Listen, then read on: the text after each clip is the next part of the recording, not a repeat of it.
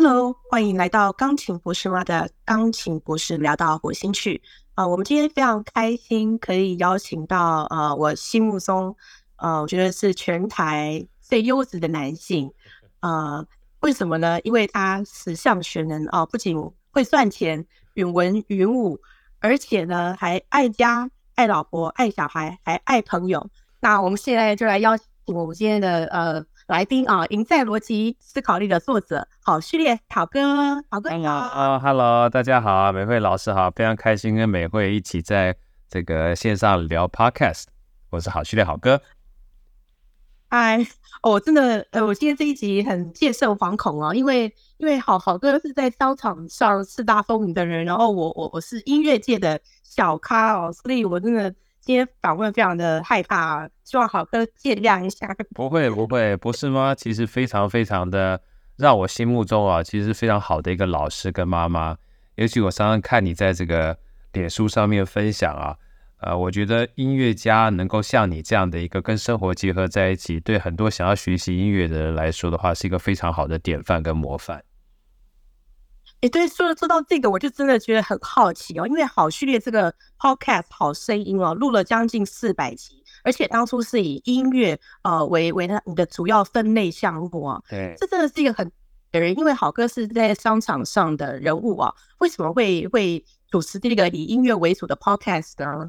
嗯，其实的话，很多人坦白讲，呃，对于音乐来说，因为像博士妈啊，像美惠，你本身是算专职音乐嘛，尤其。像上上礼拜好哥访问你完毕之后，很多人听了你在好哥的 podcast 都很很感动，因为其中有一个最重要的关键字就是四十年，你已经学了四十年。我记得在 FB 上面还有特别留言啊，不是吗？学了四十年，难不成他两岁就开始学音乐了吗？好，所以其实很多人都把音乐当成是一个专业的东西，但我听到很多音乐家呃在跟我分享的时候，他说音乐本身是生活。对对，你听到各种不同的声音呢，它其实都是音乐。尤其我记得有一个我非常喜欢的电影叫《把爱找回来》，一个叫 August，嗯，啊，他是讲一个小小男生，这个小男生很有趣，他从小啊就有个天赋，等于他听到任何的声音呢，他都能够把这个声音跟音乐结合起来，他就属于那种天生类似莫扎特一样的天才。对，所以后来慢慢他是我的作曲呢。都是取材于他环境听到的任何的声音，不是旋律哦，它就变成是一种旋律。那回过头来的话呢，对于好哥来说，也因为有这么多音乐家在我身边，那回那很多人说好哥，那是为什么会音乐家在你身边呢？因为其实好哥从小不是一个职业音乐家，但是我的父亲跟母亲呢也非常喜欢音乐啊。我妈妈是很爱唱歌，那我爸爸呢是三军官校的指挥啊，他也。自己学吹小喇叭啊，学这个呃，就是口琴。然后妈妈呢，后来就是去救国团，那时候年纪这个轻啊，然后他们也没多少钱，所以我妈想学乐器的，又没有办法找非常贵的老师，去救国团找这个老师，就就是学古筝。后来学完古筝之后呢，古筝的老师，他古筝老师哦的弟弟刚好在拉二胡。啊，是那时候，老哥在后里，他是一个启明学校的二胡老师。我妈就因缘际会呢，让我去跟着他老师的弟弟学二胡。所以其实我在国小一二年级就开始接触乐器了。然后后来到了国中的时候呢，我三舅又送我一把吉他。啊，然后就因缘际会的有了中乐，有了西乐，甚至我在大学开始还在餐厅一路驻唱，驻唱了七年呢。所以音乐其实在我生命当中的话是扮演一个非常重要的角色的，而音乐这样的关系，后来我出书啊，出书虽然跟音乐无关，但是我办了几场的这个签书会啊，然后里面竟然因缘际会的就认识了台北市立国乐团的团长。哦，啊，然后呢还因为这个好朋友的关系又认识了西乐的，现在目前有一个。弦乐团啊，也算是台湾蛮著名的弦乐团，叫湾声乐团。湾是台湾的湾，声是声音的声。那他这个指挥跟这个呃作曲家都同一个人，而是李哲毅老师，也算是台湾 在音乐界非常知名的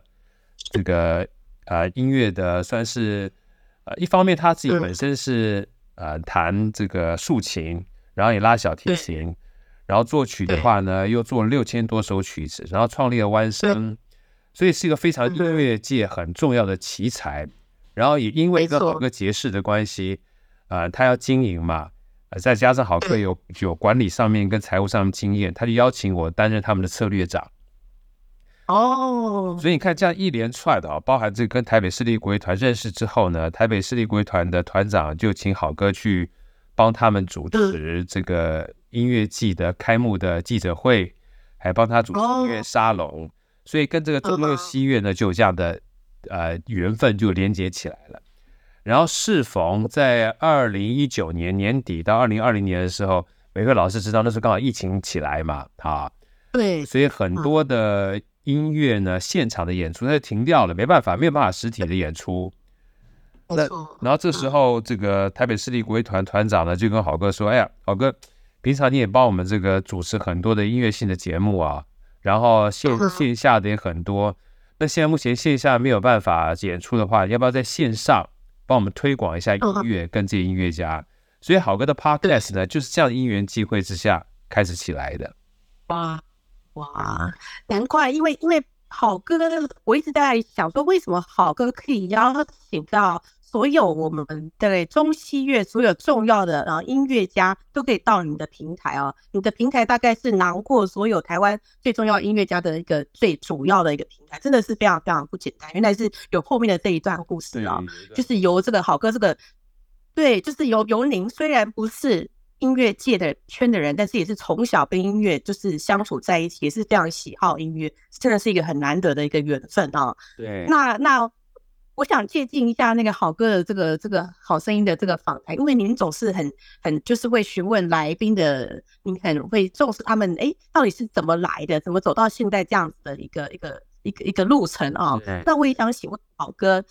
有个特别的问题，就是说，哎，您的祖籍好像是在蒙古，是不是？可以跟我们聊一下。对我祖籍是在蒙古，我其实应该算是现在目前大家可能没有听过这个省份了，因为小时候。可能搞不好每会都会有这样的一个地理的这个模式，因为现在目前大家在读那个中国地图啊，变成铁公鸡嘛，大公鸡。像以前我们叫秋海棠，秋海棠就中华民国那个时候是三十五省，所以好哥的老家呢是察哈尔省。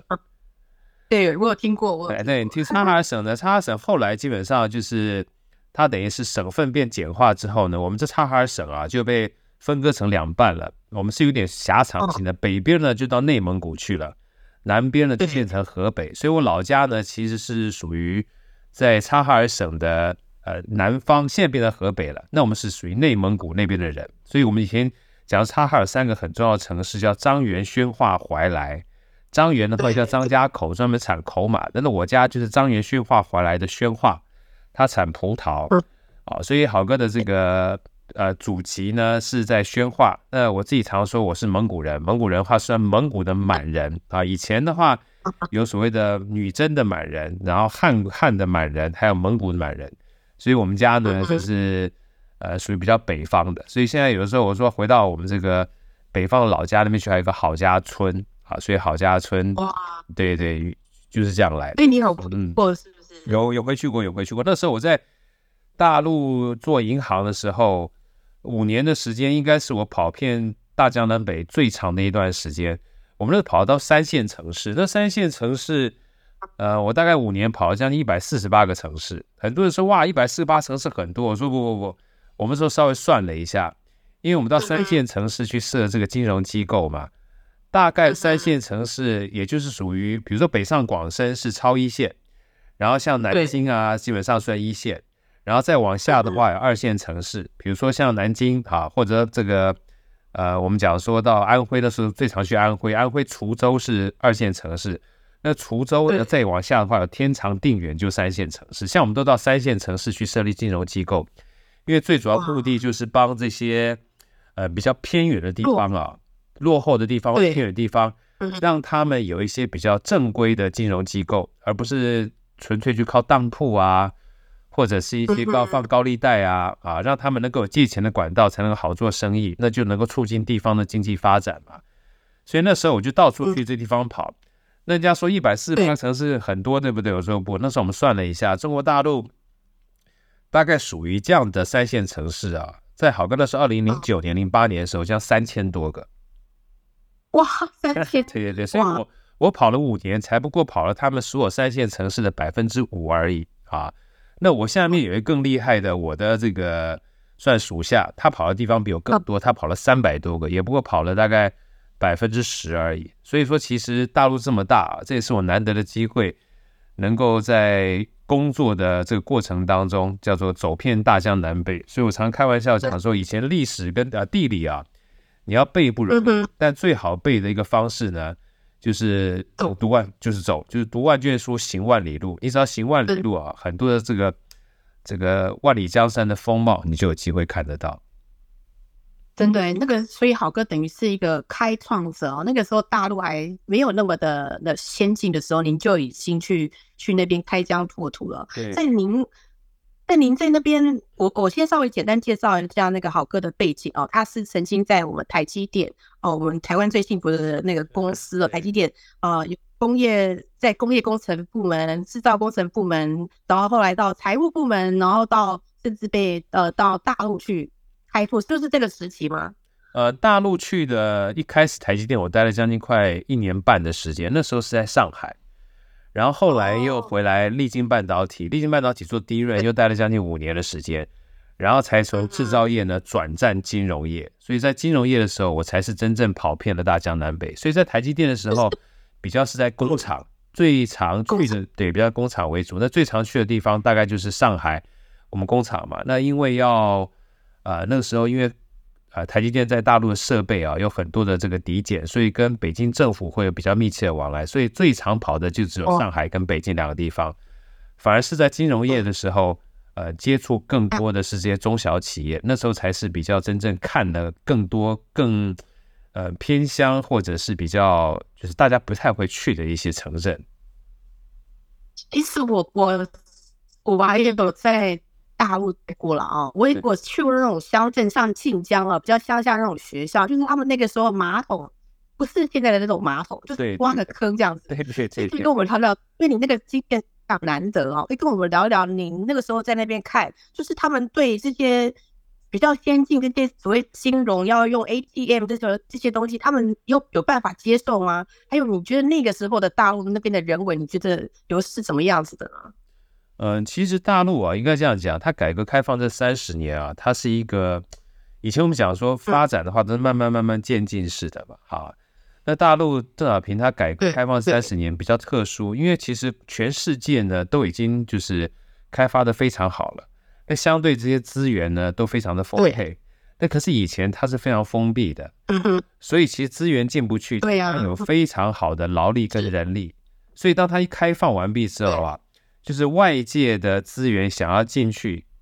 主要的关键是希望能够得到他们非常实惠的人力。那对他们而言呢，从来没有看过外面的世界。那外面世界资源一进来之后呢，每个人都想出头天，所以这样一结合起来，那种那种腾飞哦，它就是一个爆发式的。所以我们常讲说，像刚才美惠讲说啊，以前的这个厕所啊，哈，还是挖个坑啊，确实是。这个原则上的话呢，从这样经济的发展要看起来的话，可能别人要花很长的时间，但他们几乎是一天一个样。所以我记得，好哥那时候在金融业的时候，我们那时候常常去张家口，他们在这个大城镇里面啊，就两句话，他说这个一年一小样，三年大变样。啊，就是一年他就要基本上变一个不一样的东西，然后三年之后你再去看，整个城市都。我完全就翻新了，所以说，其实，在我们那时候做中小企业，或者是说呃地方金融啊，感受最深刻，因为我们去的不是这些北上广深大的地方，是非常偏乡的地方，而这些偏乡呢，它在一开始的时候，它没有工作机会，那也很多的这个人呢都出走，但是当你把这个钱带进去之后啊，带动了对。方的这个。啊，产业的发展之后，就地方可以自主的赚钱了。那最关键的就是很多流浪在外地或者在其他地方工作的这些子女们就能够回来了。那有人呢，一旦回来之后，劳动力起来之后，加上钱，就可以带动着当地的发展。所以他们常讲说，他真正的目标，是改革开放三十年，有另外一个很重要的关键，就是要拉近城乡的一体化，就是让城镇啊跟乡村的距离能够越来越近。那越来越近的话呢，这些人呢就会从大城市回到他的原来的故乡，而他原来故乡可能是偏僻的小镇。透过这些人回来之后，持续不断的有钱了，有人了，他也有机会慢慢从小城镇变成中城镇，甚至变成所谓的城市。那这样的话，城乡一体化一旦拉近了，其实目的有个非常最重要的逻辑，就是让这个贫富不均的情况能大幅的下降。好，所以这也就是为什么好哥那时候待了那五年啊，最大的一个感触感触就是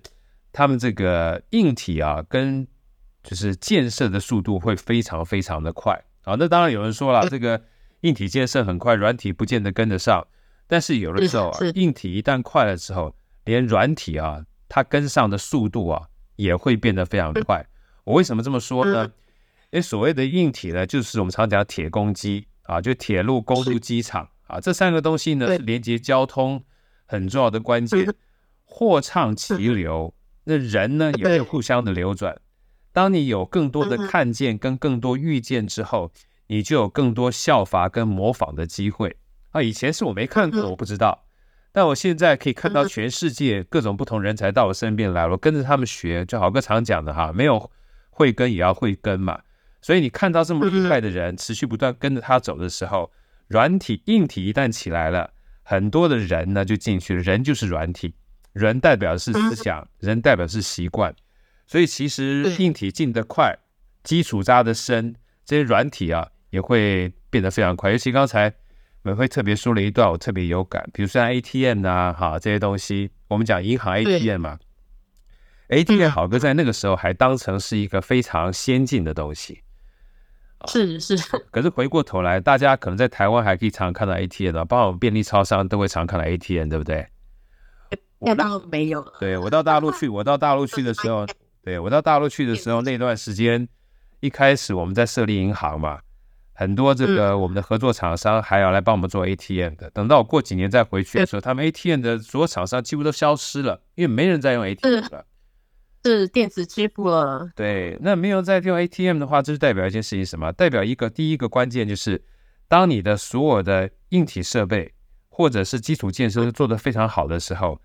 你的消费行为它也是一种软体。科技会进去，科技一旦进去之后呢，连你的行为模式都改变了。行为模式就带入服务的改变。以前你需要去领钱，现在不需要领钱，完全是用电子支付，用手机支付。所以软体跟硬体啊，它会同时的升级啊。这也就是好哥从那个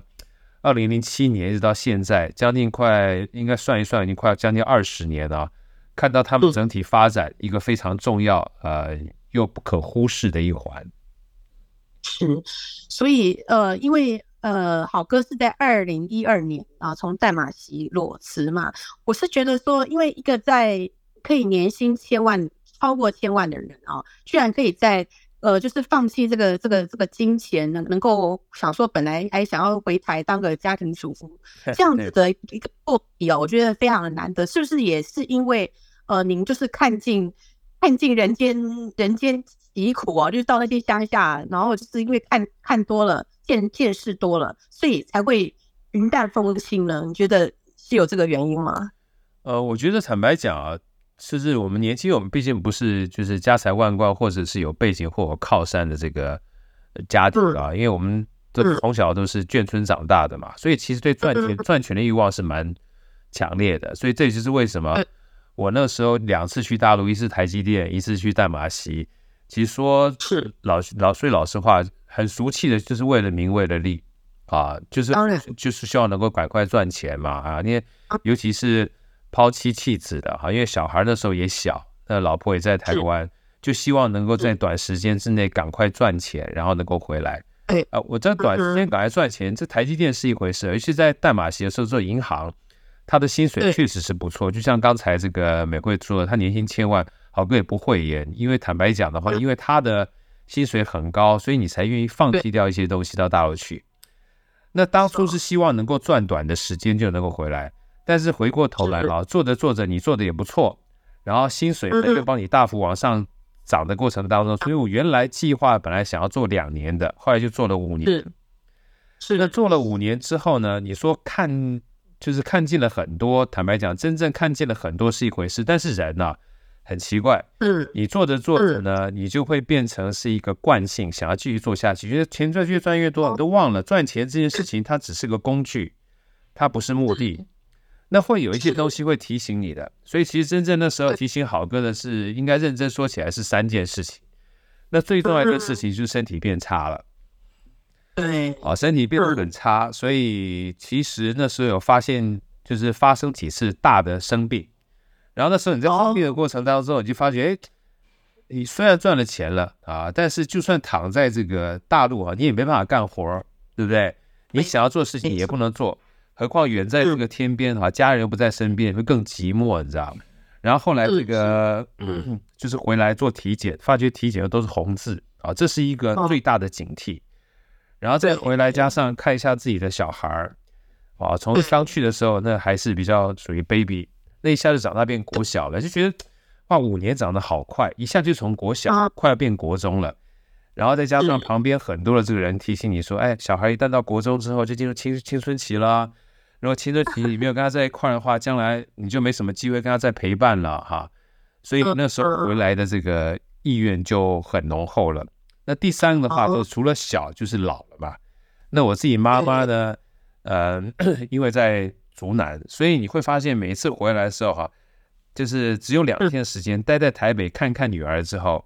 就又回大陆去了。所以算一下的话，跟妈妈相处的时间一年大概一只手掌就算完了，只有五六天的时间而已。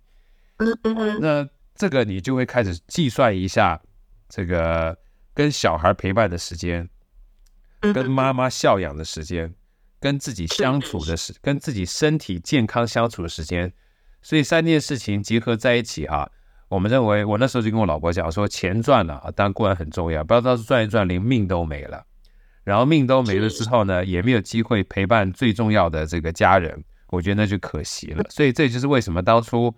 很多好哥为什么要裸辞？我说裸辞其实没有裸辞，因为毕竟我在过去工作这么多年。很认真的赚钱过程当中，我事实上有攒下积蓄的，所以赚钱这个目标呢已经有达到了。但是不要忘记，赚钱的目标是为了交换人生最重要你想要的事情，而这个事情呃，包含的相处，包含的健康啊，这个东西就回归到就是赚钱它是手段，不是目的。那金钱可以越赚越多，但是时间只会越花越少。那透就是讲一句，我们小时候看过一广告词啊，这个时间就该花费在美好的事物上面。所以那时候就这样衡量完毕之后，我才叫做也不算放弃，我觉得是放下在大陆的工作，重新再回到台湾来，整个过程就是这样子。因为因为很难得哦，因为即使是现在，可能还是有很多人，他们还是虽然赚很多钱，但是他们。一样，他们的中心目标就是更多的钱哦，所以能够像好哥这样子，能够看到家庭的重要、健康的重要啊，还有小孩的重要、老婆的重要，这其实是非常不简单的哦。那我也感受到，哎，我之前有听过那个好哥的 podcast，您跟您您的太太好像是幼稚园就认识了，是这样吗？对对对，幼稚园、幼稚园、幼稚园跟国小同班同学，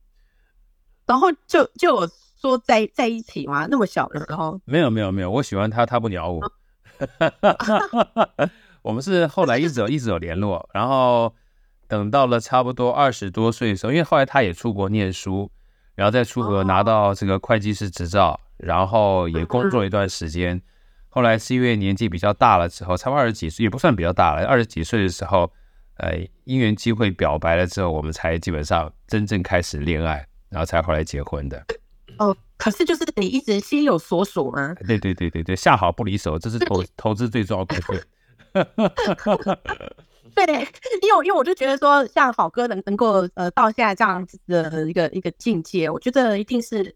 你背后的那那那双手很重要，不管是您您的母亲啊，还是您的太太，这绝对是呃让你成功，而且是变成一个优质好男人的最重要的一个。会推手哦，所以我才想要呃，就是问说这这段经历哦，就是等于说你在很小的时候你就心有所属，你的心就稳定下来了，所以你才能够去追求你你其他想要追求的东西，然后能够在你追求到那些东西之后，最后再回归于人生最最重要的中心中心本质这样子啊。所以我觉得你的老婆、你的你的妈妈，这都是你生命中最重要的两个女人，还有你的小孩。对，对对对对对对，没错，这确实是。对。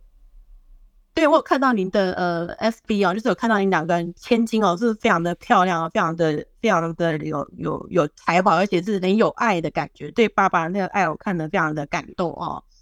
好，那我们最后再呃请问一下，因为最近那个好哥常常在讲一件事情，留白这件事情。对，哦，可以跟我讲你的这个思思想吗？可以跟我们教育一下吗？哦，我觉得其实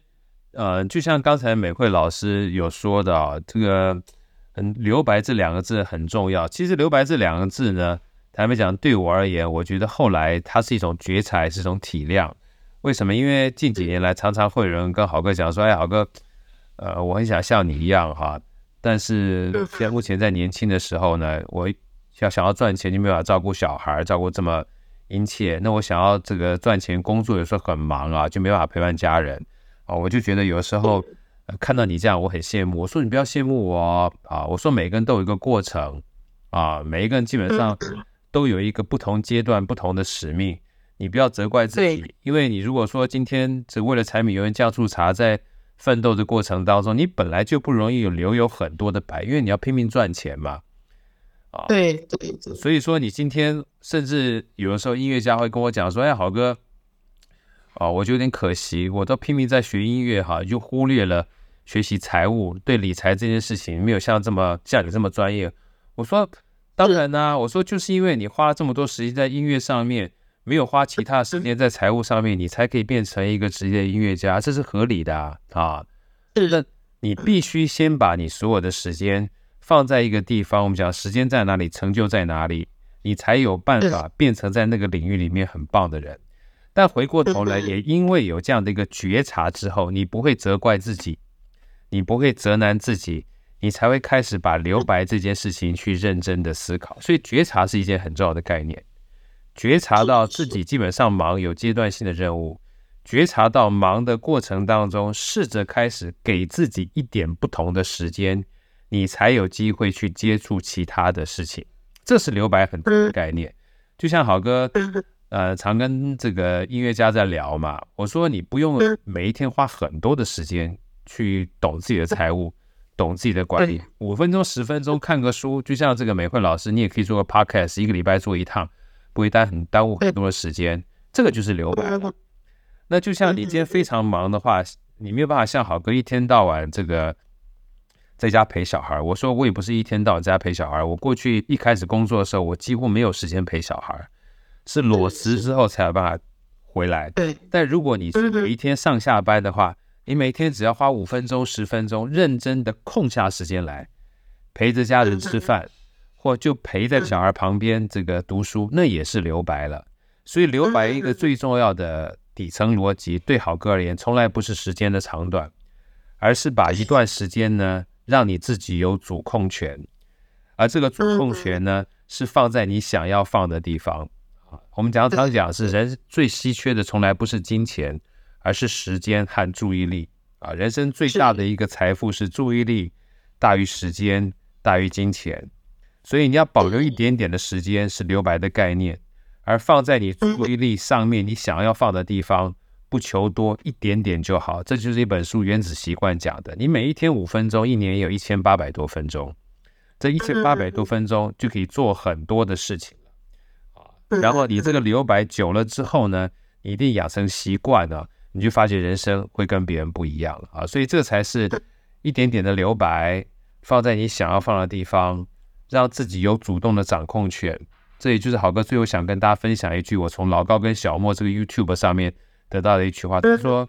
人生之所以有意义，从来不是你做了多少事，而是你主动做了多少事。而想要主动做多少事，你就要留白给自己一点点都好，这才是一个。”让自己没有压力的情况之下，可以活出不一样人生，很重要的关键。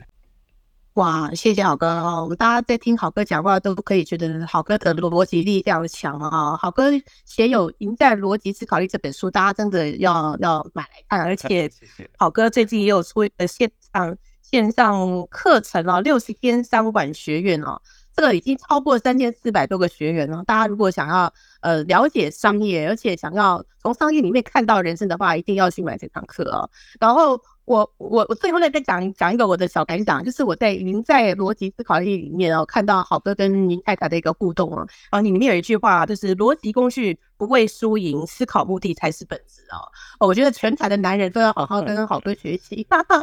谢谢，跟着好哥，对，好哥总是。虽然您您您的地位很高，可是您总是把你的身段放放得很低哦，不管是对你身边的朋友哦，还是对您的家人哦，我觉得这个真的是一个最大的智慧啊，就是越越厉害的人，他越是虚怀若谷。那所以希望呃，好哥这样子的风范啊，我们大家都要跟您学习哦。非常谢谢好哥今天接受我的访问，感恩老师，谢谢，祝大家新年愉快，拜拜。